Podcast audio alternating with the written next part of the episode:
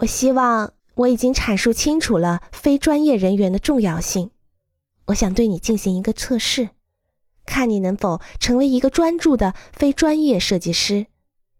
请试着回答这些问题：一、你是否实地考察过世界上伟大的建筑和城市，并且乐于发现充满神奇的异国之地？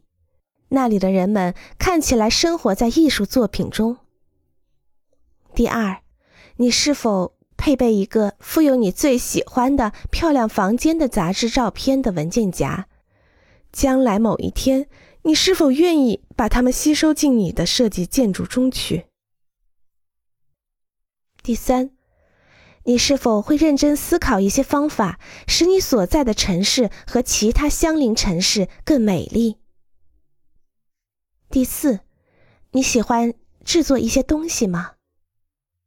第五，当你看到一块土地的时候，你会想象在它上面建造什么和这块土地将来会变成什么样子吗？第六，在你考虑从房间里看到什么，或者你的建筑如何与风景或街景相适应时，你会感到眼花缭乱吗？第七，当你用铅笔把一个建筑构思描绘在纸上时。想到能更好的理解和探究建筑艺术，你是否会激动不已？第八，你是否已经发现自己对建筑项目相当痴迷？他们对你是如此重要，以至于让你沉迷其中，并带给你新鲜的刺激。第九，你的关于建筑、城市、风景和室内陈设内容的藏书。是否多于其他内容的藏书？